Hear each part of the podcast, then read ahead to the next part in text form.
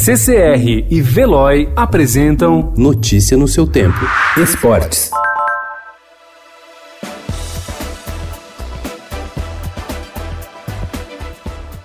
Divulgada em fevereiro, a tabela do Brasileirão previa o início da competição no primeiro fim de semana de maio. Essa programação já não faz mais sentido em um cenário de paralisação do futebol nacional em função da pandemia do novo coronavírus, mas não há dúvidas de que o regulamento será mantido, com a disputa de 38 rodadas. E o fortalecimento dessa posição tem motivação especialmente financeira. O Estadão consultou os 20 clubes participantes do Brasileirão e a postura deles é unânime para que o sistema de pontos corridos implementado em 2003 seja mantido na próxima edição, ainda que a temporada seja encerrada no começo de 2021. É inclusive a mesma conduta adotada pela CBF.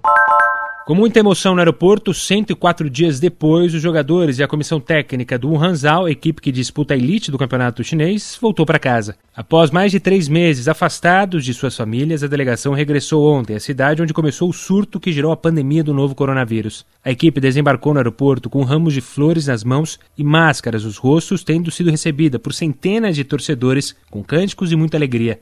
A volta para casa só foi possível porque a cidade de Wuhan já saiu do confinamento a que foi sujeitada devido à pandemia.